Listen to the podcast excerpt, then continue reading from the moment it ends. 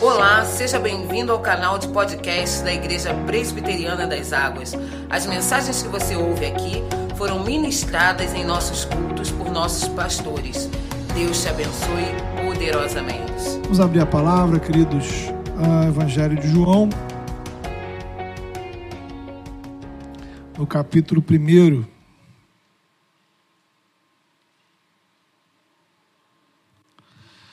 Evangelho de João, capítulo 1. Nós vamos ler a partir do versículo. Vamos ler os versículos 6 ao 9. E depois nós vamos pular para o versículo 19. Tá? Então, João, capítulo 1, primeira parte do verso 6 ao verso 9, que diz assim: Houve um homem enviado por Deus, cujo nome era João. Este veio como testemunha para que testificasse por intermédio dele. Ele não era a luz, mas veio para que testificasse da luz, a saber, a verdadeira luz, que vinda ao mundo ilumina a todo homem.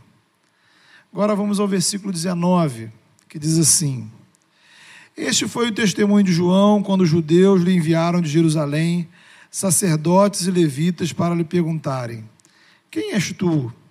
Ele confessou e não negou, confessou: Eu não sou Cristo. Então lhe perguntaram: Quem és, pois? És tu Elias? Ele disse: Não sou. És tu o profeta? Respondeu: Não. Disseram-lhe, pois, declara-nos quem és, pois, para que, dizer, para que demos resposta àqueles que nos enviaram. Para que dizes, que dizes a respeito de ti mesmo? Então ele respondeu: Eu sou a voz do que clama no deserto, endireitai o caminho do Senhor, como disse o profeta Isaías. Ora, os que haviam sido enviados eram de entre os fariseus e perguntaram-lhe: Então, por que batizas, se não és o Cristo, nem Elias, nem um profeta? Respondeu-lhes João: Eu batizo com água, mas no meio de vós está quem vós não conheceis, o qual vem após mim, do qual não sou digno de desatar-lhe as correias das sandálias. Estas coisas se passaram em Betânia, do outro lado do Jordão, onde João estava batizando. No dia seguinte, viu João a Jesus, que vinha para ele e disse: Eis o Cordeiro de Deus que tira o pecado do mundo. É este a favor de quem eu disse: Após mim vem o varão que tem a primazia, porque já existia antes de mim. Eu mesmo não o conhecia, mas a fim de que ele fosse manifestado a Jael, por isso batiz... vim por isso batizando com água. E João testemunhou dizendo: Vi o Espírito descer do céu como pombo e pousar sobre ele. Eu não conhecia. Aquele, porém, que me enviou a batizar com água, me disse: Aquele sobre quem vi descer e pousar o Espírito, esse é o que batiza com o Espírito Santo. Pois eu de fato, pois eu de fato vi e tenho testificado que ele é o Filho de Deus. Amém. Queridos irmãos, ah, na tradição cristã de muitos séculos, as semanas que antecedem o Natal, as quatro semanas que antecedem o Natal, são chamadas de advento. No período do advento, nós relembramos as circunstâncias que antecedem o nascimento de Jesus, porque vemos que o Senhor se, pre se preocupou em preparar o cenário do nascimento do Salvador. De modo que a vinda do Salvador não foi assim como um meteoro que de repente caiu do céu com um alienígena. Deus, note bem, não age de improviso. Deus não precisa, nunca precisa de um plano B, porque os seus planos A sempre se realizam. Por isso, Deus já havia começado a revelar o que ele iria realizar séculos antes, por meio dos seus profetas. E à medida que a plenitude dos tempos se aproximava, essa arrumação de cenário se intensificou. O Deus revelado na Escritura é um Deus que se preocupa com cenários. Detalhes são importantes. E nesse processo de preparação da chegada do Salvador, houve uma pessoa que ocupou o papel fundamental: João Batista. Não dá para a gente contar a história do ministério de Jesus sem falar de João Batista.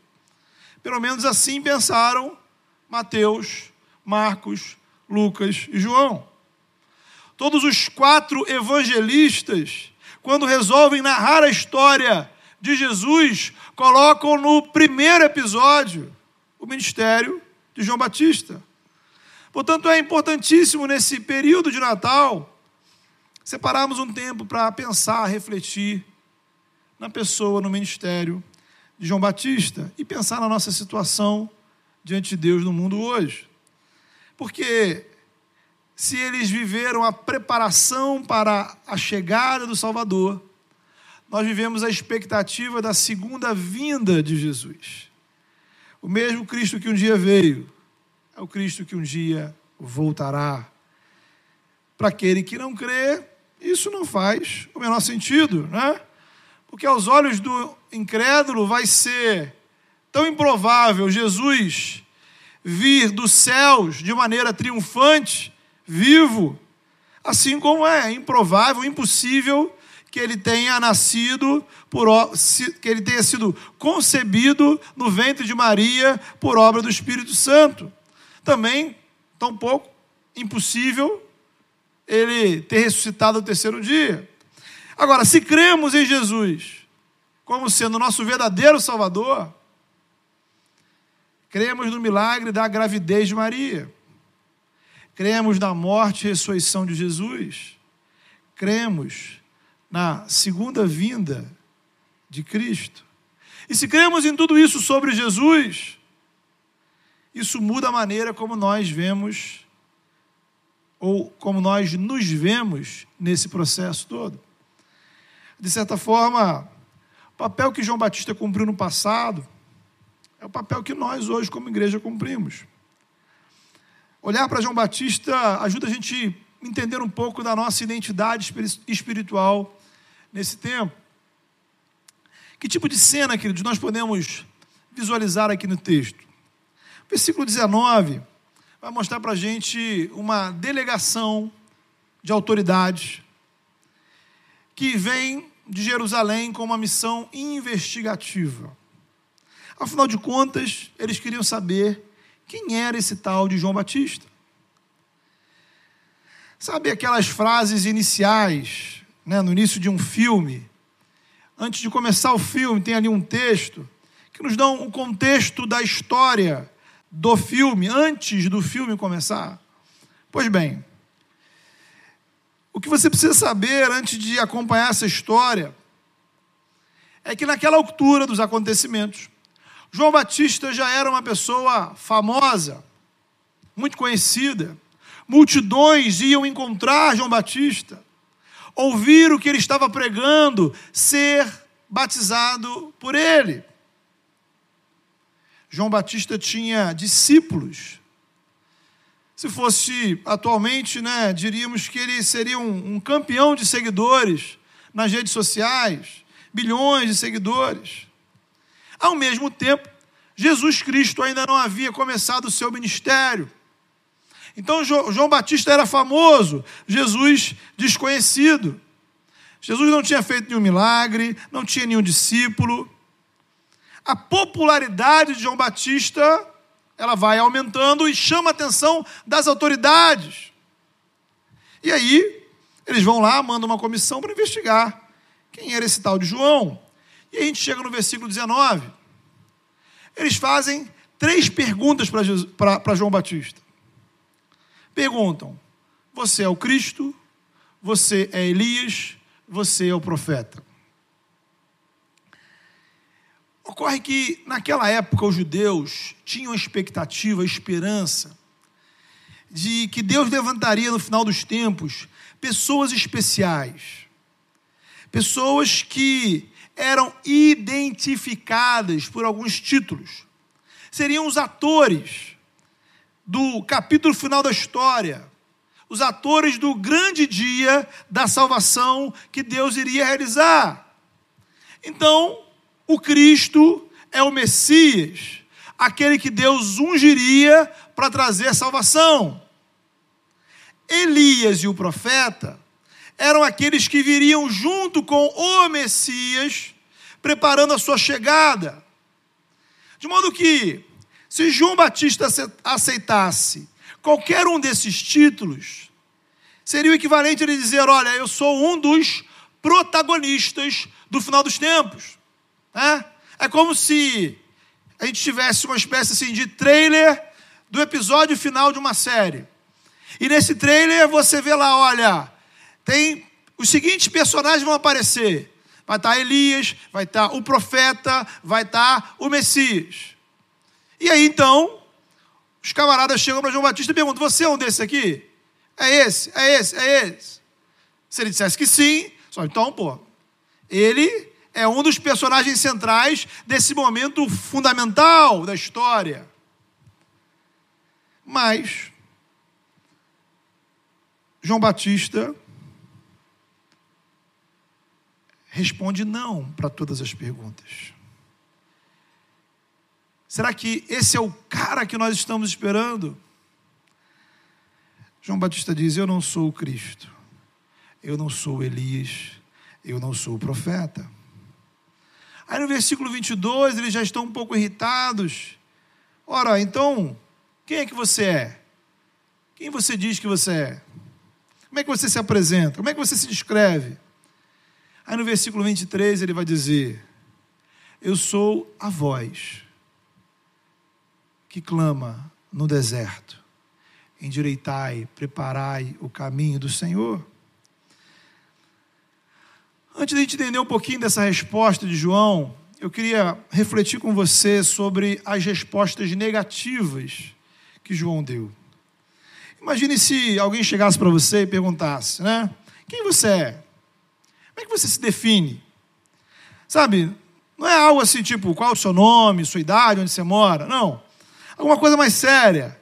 Tipo, quem você é diante de Deus? Como é que você se define diante do mundo, diante da vida? Como é que você se explica espiritualmente? Que palavras você usaria para explicar a sua vida do ponto de vista espiritual? Como você se apresenta? Então, em primeiro lugar, esse texto ajuda a gente a entender o que nós não somos chamados a ser. Irmãos, nós crescemos ao redor de expectativas. Os nossos pais criam expectativas a nosso respeito. A escola, os amigos, a igreja, os namorados, os cônjuges, o mundo ao nosso redor gera expectativas a nosso respeito. E você precisa agir de uma certa forma, corresponder a um certo padrão você é pressionado, você é influenciado. E a gente acaba se perdendo quando vivemos em função de expectativas alheias. Muitos vivem refém das expectativas dos outros. E a gente passa a moldar o nosso comportamento, nossas escolhas, decisões, com base no que os outros esperam da gente. Não queremos decepcionar a visão que os outros têm a nosso respeito. Pense em decisões espirituais. Muita gente tem dificuldade em assumir um compromisso público com Cristo e com a igreja, porque vão, ficam imaginando o que as pessoas ao redor dela irão pensar de uma decisão assim. E tem o outro lado. Gente que só frequenta a igreja para agradar a família. Ou seja, a sua espiritualidade, o seu relacionamento com Deus está baseado, seja para o bem ou seja para o mal, no que os outros pensam sobre o que você deveria fazer, na expectativa alheia. Aí tem vários processos né, emocionais, psicológicos, vergonha, medo, insegurança. O ponto é: o seu padrão corresponde ao que as pessoas pensam de você, ao que as pessoas querem que você faça, ao que a sociedade diz para você fazer, ao que a sua família espera que você faça. E aí a gente acaba se encontrando numa encruzilhada onde a gente, quando não age dessa forma, quando a gente não corresponde às expectativas que criam para nós, nós nos sentimos inadequados, excluídos, inferiores. Mas também acontece da gente idealizar umas identidades, veja você. Nós criamos expectativas de quem nós deveríamos ser o homem ideal, a mulher ideal, o marido, a esposa ideal, os pais ideais, o estudante ideal, o trabalhador ideal, o crente ideal, a igreja ideal. Isso é problemático também, porque, por um lado, muitas vezes nós queremos é, configurar a nossa vida, organizar a nossa vida para atender essa ideia que nós desenvolvemos do que seria o ideal. Por outro lado, muitas vezes nós nos consideramos fracassados porque não conseguimos chegar a esse ideal. É o caso, por exemplo, da pessoa que acredita em Deus, acredita em Jesus, gosta da igreja, mas não tem coragem de assumir um compromisso público com a sua fé em Cristo, de se batizar, de se tornar membro da igreja. Por quê? Porque ela se acha fora do padrão ideal do que seria um crente. Então ela tem um padrão e ela mesma concluiu que está fora desse padrão. Note, não é o que a igreja disse para ela, não é o que ela conversou em um discipulado, em um aconselhamento, é o que ela traz na cabeça dela. Então a espiritualidade dela é refém de um padrão que ela mesma inventou. Sabe-se lá como, de onde? E o relacionamento com Deus não avança, não vai além, porque você estabeleceu um padrão inalcançável. É o seu padrão, não é o que Deus disse para você. Isso tudo, queridos, nos leva a problemas em várias áreas da nossa vida, inclusive a nossa espiritualidade. Veja, por exemplo, o estímulo que a nossa cultura tem ao protagonismo. Trazemos dentro da gente essa coisa, somos estimulados à competição. Então nós precisamos de reconhecimento, precisamos se destacar, sermos os melhores, os superiores. Veja, não se trata da gente é, valorizar uma cultura de mediocridade. Buscar a excelência é importante. Você precisa fazer o melhor sempre. A questão aqui não é esse desejo saudável, sadio, de a gente melhorar. Problema é quando você precisa ser o centro das atenções e a sua motivação acaba sendo o seu orgulho, a sua vaidade. Somos motivados pela vaidade do que um determinado resultado, uma determinada posição, uma determinada conquista, uma realização poderá nos proporcionar. E isso também atrapalha a nossa fé, o nosso relacionamento com Deus, a nossa espiritualidade. Se você não estiver disposto a sacrificar a sua vaidade, Guarde isso no seu coração. Se você não estiver disposto a sacrificar a sua vaidade, a sua vida na igreja sempre será difícil. Na verdade, a sua vida no reino de Deus se torna praticamente inviável. Porque no Evangelho, ou melhor, o Evangelho é uma história em que o papel de ator principal não está disponível. Nesse filme, só há espaço para coadjuvantes. E muitas vagas, infinitas vagas, para quem vai trabalhar nos bastidores, por detrás das câmeras. Sabe aquele monte de nome que aparece no final do filme, que a gente nunca vê? Então, ali é o seu lugar. Ali é o nosso lugar. É ali que entram os nossos nomes. É disso que a gente aprende, queridos. É isso que a gente aprende com as respostas de João Batista. Naquela altura dos acontecimentos, ele já era alguém conhecido, talvez uma das lideranças mais famosas de Israel. Multidões vinham ao seu encontro. As autoridades de Jerusalém se preocupam, mandam pessoas para investigá-lo. Você é o Cristo? Ora, para o povo de Israel, o Cristo é o Salvador. Depois de Deus, não há ninguém mais importante que o Messias.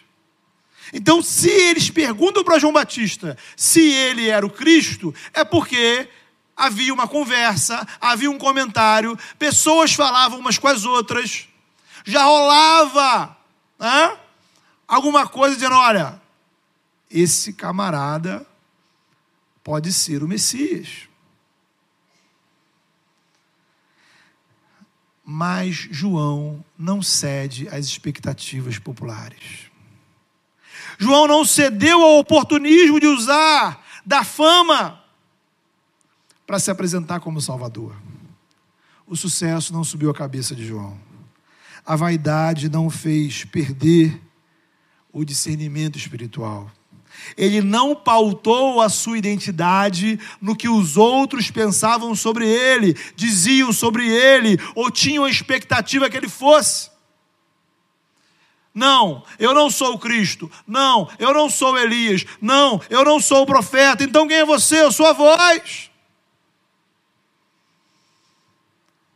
E a gente pode olhar agora, então, o lado positivo dessa resposta de João. E o lado positivo é que ele busca na palavra de Deus a definição da sua identidade. Ele buscou na palavra de Deus uma explicação sobre quem ele era e o que ele veio fazer.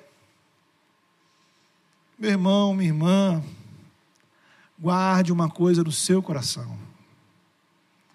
É a palavra de Deus quem define a nossa identidade. É a palavra de Deus quem diz quem você é. É no Evangelho que nós encontramos as respostas para as velhas perguntas da humanidade: quem nós somos, de onde viemos, para onde vamos, qual o sentido da vida. No Evangelho nós encontramos respostas para o nosso papel e função na vida. A vida no Evangelho possui significado.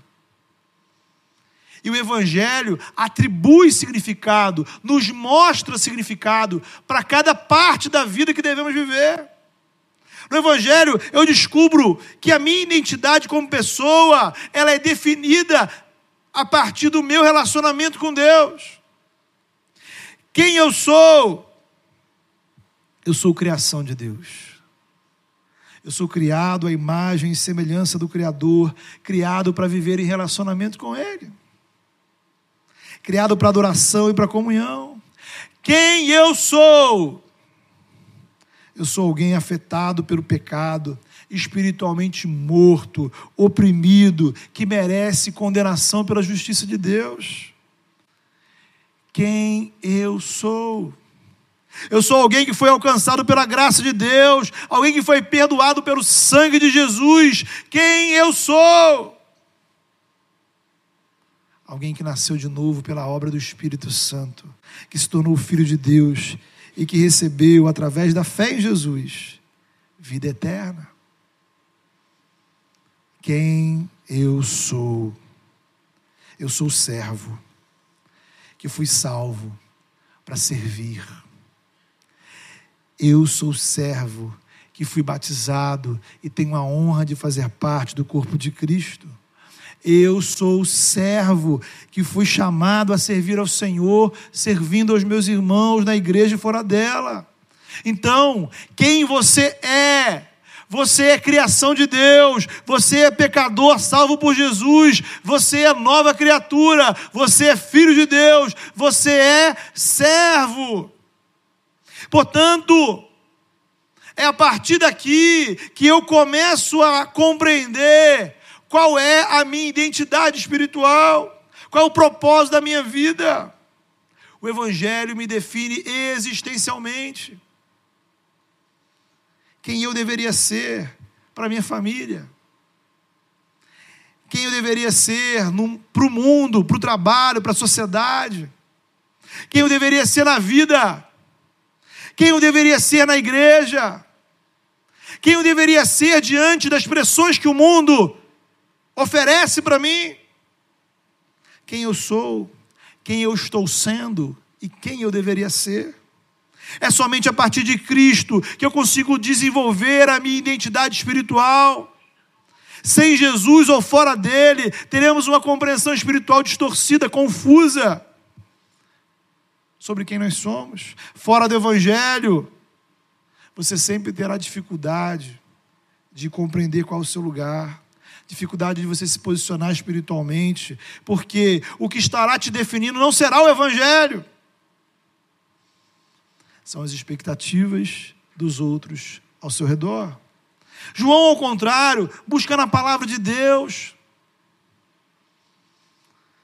Qual é o seu papel sua função? Lá no versículo 8, nós lemos, há uma expressão muito interessante o texto diz: ele não era a luz. Não era a luz, mas veio para que testificasse da luz. É preciso que nós lembremos, irmãos, que nós não somos o Cristo. Nós não somos a luz. Nós somos testemunhas da luz. Somos testemunhas do Cristo. Somos a voz que anuncia o verdadeiro Salvador, que é Jesus. A igreja não é o Salvador. Ser membro de uma igreja não salva. Praticar o cristianismo não salva. Ter uma vida correta, corresponder à moralidade que a sociedade espera que você vive, isso não te salva. Salvação é algo dado por alguém, e esse alguém, o nome desse alguém é Jesus Cristo. Somente Ele pode proporcionar salvação para a sua vida, porque somente Ele é Salvador, verdadeiro Salvador. Eu não posso mudar a sua vida. A igreja das águas não pode mudar a sua vida.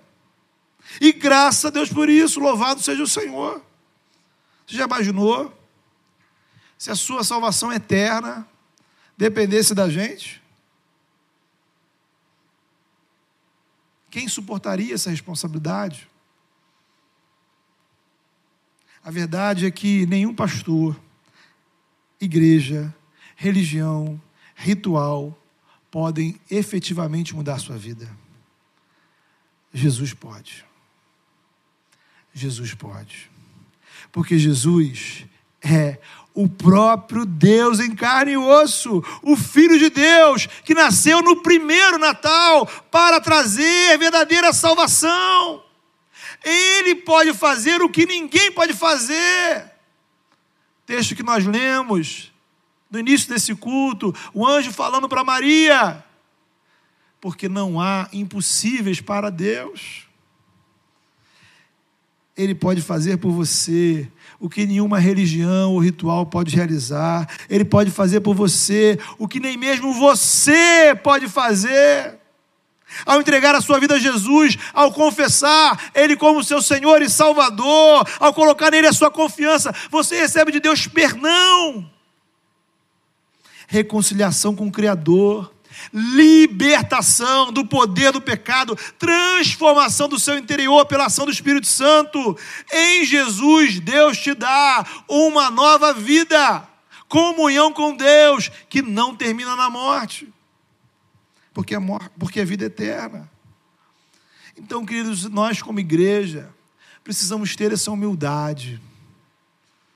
João Batista ele é para mim um personagem muito relevante, porque ele me lembra o papel que eu desempenho nesse negócio todo.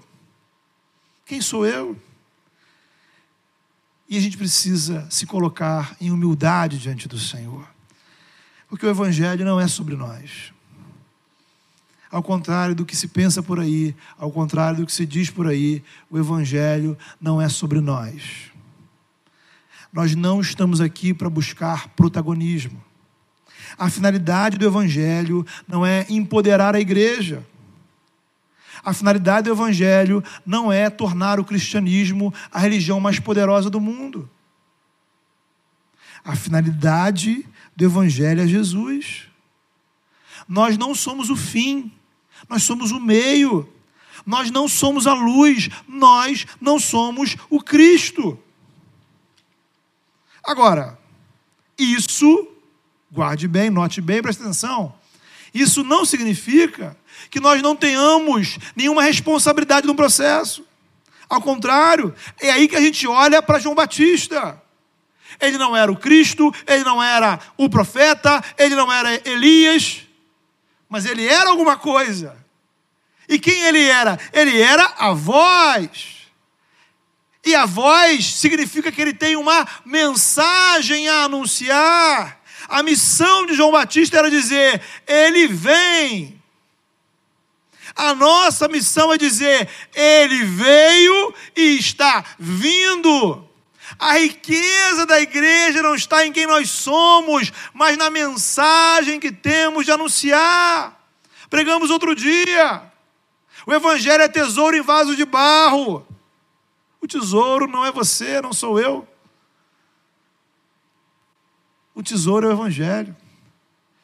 E nós somos vasos de barro, frágeis, cheios de fissuras, que temos o privilégio de carregar o tesouro o tesouro da mensagem inestimável do Evangelho. Tem gente que tem problema com os vasos,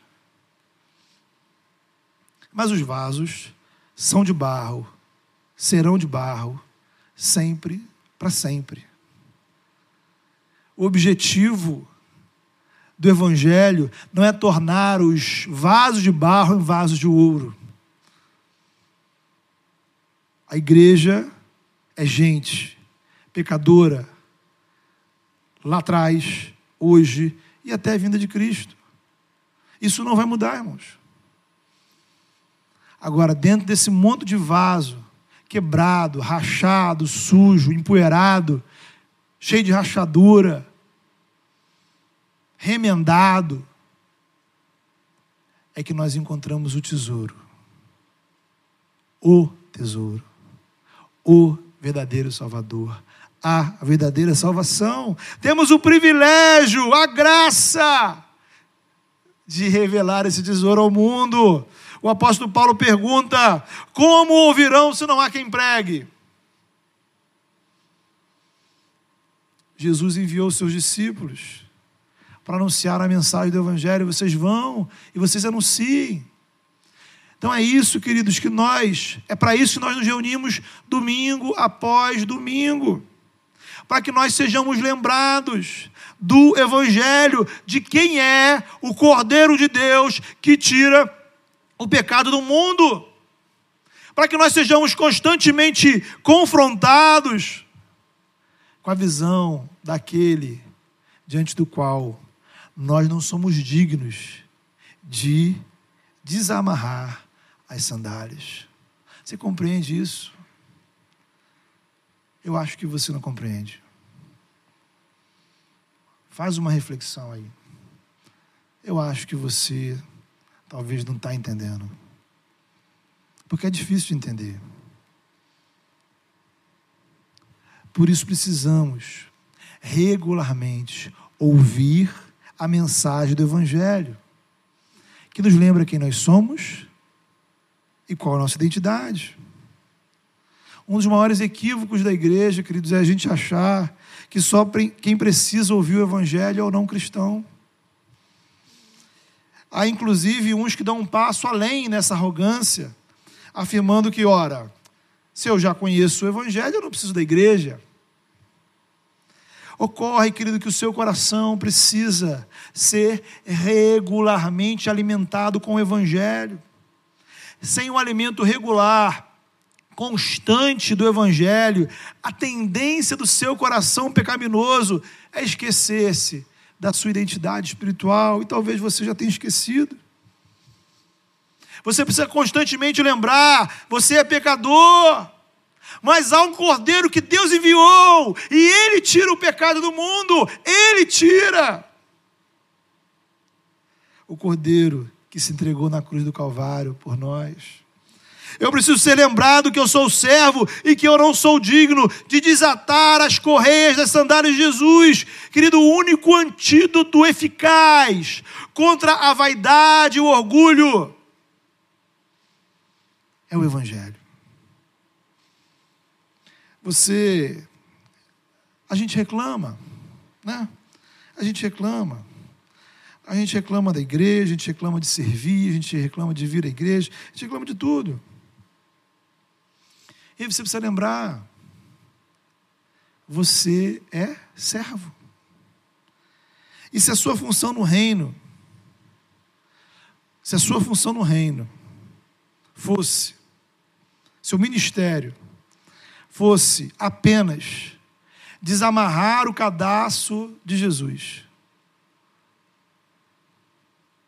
isso já seria um privilégio. Imagine você, todo domingo. Qual o seu time na igreja? Qual a sua função na igreja? Minha função é desamarrar o cadastro de Jesus. Por isso o evangelho é loucura, irmãos. Por isso o evangelho ele é incompreensível para aquele que não crê. Como é que o meu ministério pode ser todo domingo desamarrar o cadastro de Jesus? Só que João Batista dá um passo a mais e diz que você nem isso é digno de fazer. Gente precisa diminuir nossa bola, irmãos. Nós temos nos tornado cristãos exigentes demais.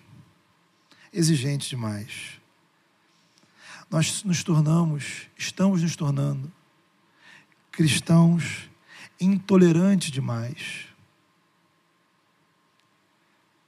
Falamos que acreditamos em Jesus, mas nós não estamos dispostos a passar nenhum tipo de dificuldade para servir aos interesses de Jesus.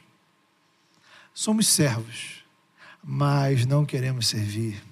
Amamos Jesus, mas não estamos dispostos a fazer nada por Ele o cadastro de Jesus é muito pouco para pessoas como a gente, não é verdade? Somos servos que apresentam condições para servir. É, não, eu sou servo, mas olha, para eu servir, preciso atender aqui esses dez requisitos. Se não atender esses dez requisitos, eu não sirvo. Quem você é? Você que é o que exige ou que se dispõe? Somos coadjuvantes, mas queremos ser protagonistas. Capítulo 17 de Lucas, Jesus conta uma parábola que eu acho muito instrutiva.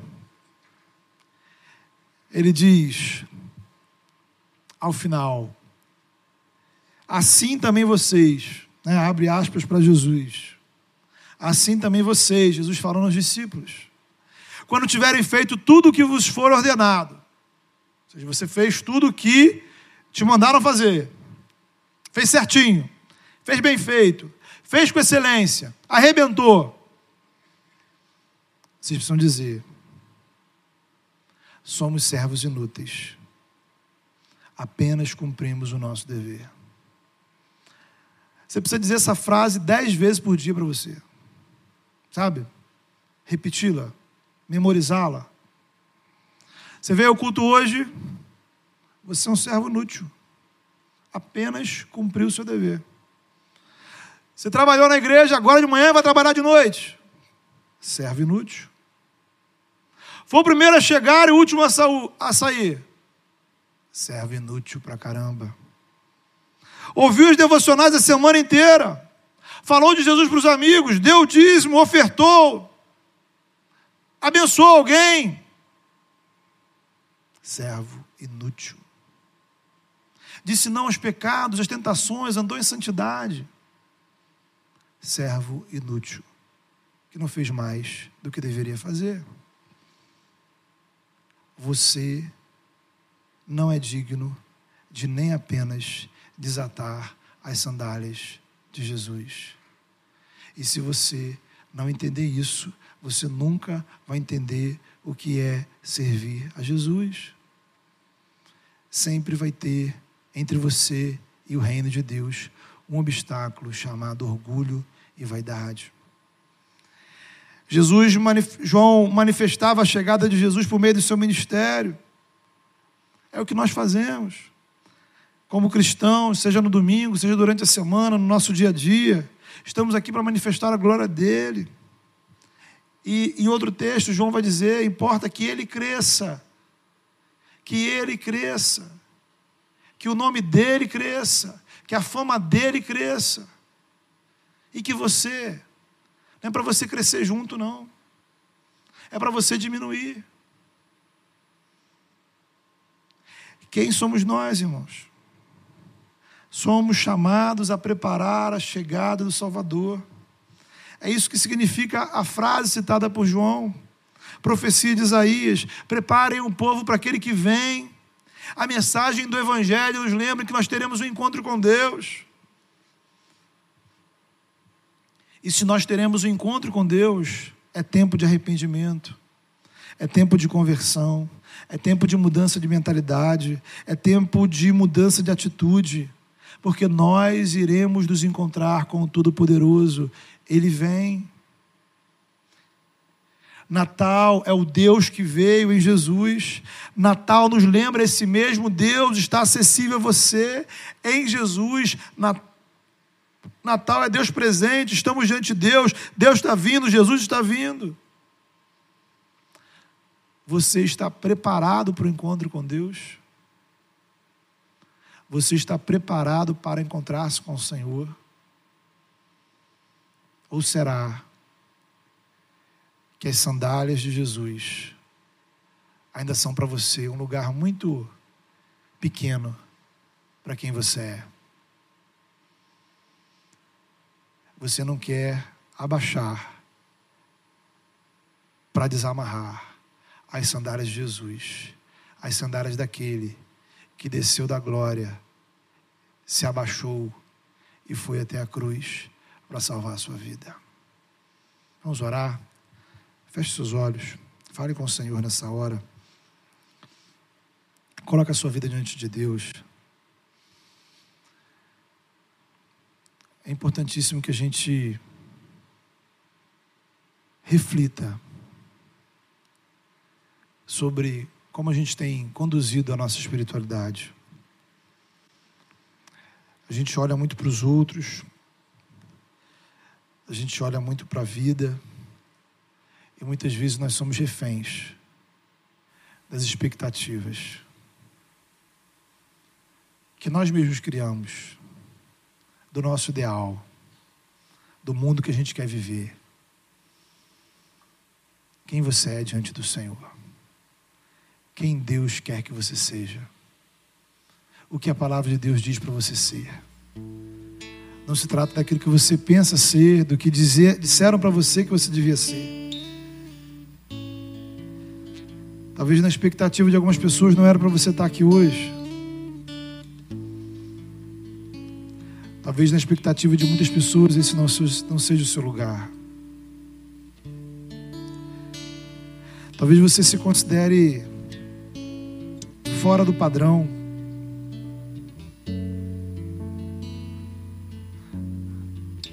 Mas quem define a sua identidade é o Senhor. Quem define a sua identidade é Cristo no Evangelho. Quem define a sua identidade é a palavra de Deus. Não se trata do que falaram de você, pensaram sobre você. Se trata de você estar no lugar que Deus quer que você esteja.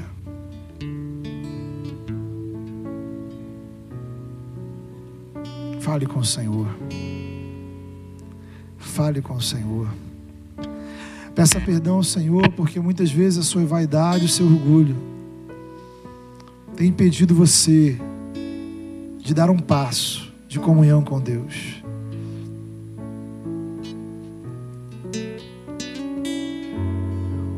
Fale com o Senhor.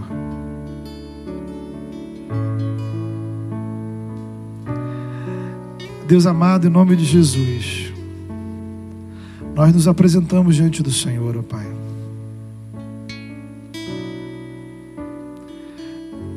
Senhor, permita que a tua palavra, Senhor, nos leve a um repensar da nossa vida. Ah, Pai, estamos perdidos muitas vezes, ó Pai. Tentando corresponder aqui às expectativas que as pessoas criaram acerca da gente. Sendo influenciados, ó Pai, a forjar uma identidade que não é a do Senhor para as nossas vidas. Mas nessa manhã, Senhor, em nome de Jesus, nos ajuda a olhar para a tua palavra, me lembrar que antes de tudo, antes de qualquer coisa, nós somos, ó Pai, criação do Senhor. Tu és o nosso Criador, tu, tu nos criaste, ó Pai, a sua imagem e semelhança. Tu nos criaste com um propósito, ó Pai, de relacionamento com o Senhor. Ah, Deus amado, Ajuda-nos a entender, ó Pai, a profundidade do pecado em nossas vidas, para compreendermos, ó Pai, a amplitude da tua graça que nos perdoa em Cristo Jesus. Dá-nos o entendimento, ó Pai, de que pela ação do Espírito Santo em nós, nós somos nova criatura, Senhor. Nós temos, ó Pai, uma identidade dada no Evangelho, porque nós somos propriedade do Senhor. Nós fomos salvos para servir o Senhor que possamos, ó Pai, encontrar alegria, Senhor, que possamos encontrar, ó Pai, o sentido da nossa vida, Senhor, no Senhor. Ministra o coração daqueles, ó Pai, que trazem dúvidas no seu coração. Ministra o coração daqueles, ó Pai, que nessa hora, ó Pai, estão paralisados, ó Pai, diante das pressões, de tantas opiniões, ó Deus, de tantas pessoas ao seu redor. Ajuda-nos a ouvir apenas a tua voz, ó Deus. Ajuda-nos, ó Pai, a ouvir com clareza, Senhor, de forma nítida e clara, a tua voz. Em nome de Jesus, ó Deus. Que possamos nos achar, que possamos nos encontrar em Jesus, para assim nos encontrar na vida, Senhor. Ah, Deus amado. Ajuda-nos a entender, ó Pai, o nosso papel em relação a Cristo. Ó Pai, que possamos entender o privilégio que é, Senhor, desatar, ó Pai, as sandálias de Jesus. Que não possamos, ó Pai, nos envergonhar, que não possamos, ó Pai, medir esforços, que não possamos, ó Pai, nos constranger não importa o que o mundo pense, não importa ser os parâmetros, ó Pai, da sociedade. Que possamos, ó Pai, fazer com orgulho, com prontidão, com excelência, com alegria, Senhor, o desatar as sandálias de Cristo, porque nem para isso somos dignos, Senhor. Em nome de Jesus, ó Pai, lava dentro de nós, ó Pai, retira de nós toda arrogância, toda soberba, toda vaidade que nos domina, Senhor, todo sentimento de protagonismo no Teu reino, para que possamos nos dispor a servir, ó Pai, com alegria no coração, porque Tu é a honra, Tu é a glória. Importa que o teu nome cresça, ó Pai. Permita, Senhor, que essa igreja, como foi o ministério de João Batista, que nessa igreja se ouça essa voz, ó Deus. Uma voz que aponta para o Cordeiro que tira o pecado do mundo. Uma voz que tem uma mensagem, que é a mensagem do Evangelho. E que as pessoas nos encontrem, que o mundo nos veja, Senhor como aqueles que sabem que não são Cristo, aqueles que sabem que não são profeta, aqueles que sabem que não são Elias, mas aqueles, ó Pai, que se alegram em ser apenas servos, do Salvador, do verdadeiro Salvador, daquele que tem poder para salvar todo aquele que nessa hora coloca a sua fé e confiança. É aos pés dele que nós nos rendemos, ó Pai. E é nessa posição que nós queremos ser encontrados no grande dia da vida de Jesus, aos pés de Cristo. Em nome do teu filho Jesus, que hoje, Senhor, nós possamos nos prostrar voluntariamente, de coração ao Senhor, para que não precisemos nos prostrar, Senhor, constrangidos naquele dia, por não termos reconhecido o Senhor como o Senhor das nossas vidas. Ajuda-nos, ó Pai, fala ao nosso coração, em nome do Teu Filho. Amém.